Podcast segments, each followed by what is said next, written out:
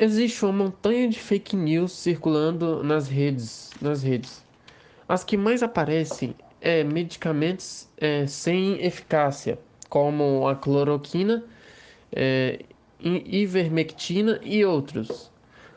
Por isso, é de suma importância combater a fake news, para não espalhar para mais e mais pessoas.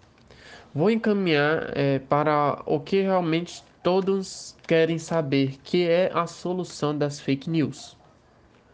É importante a gente caminhar em uma regulamentação das plataformas que hospedam as redes sociais. É importante também a gente caminhar no sentido de alfabetização digital. É importante a gente encaminhar, a gente caminhar no sentido de melhorar a educação básica.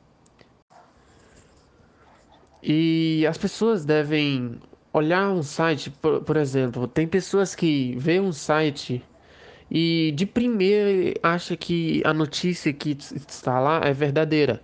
E vai repassando e repassando para grupos de família, para amigos, pessoas que estão ao seu redor, vizinhos, e aí vai se espalhando, espalhando, espalhando.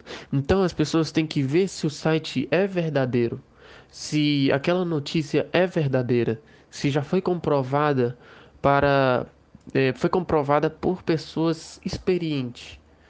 Então, as pessoas têm que ter mais consciência disso para tentar, pelo menos, diminuir um pouco a fake news, porque existem várias outras formas de diminuir, mas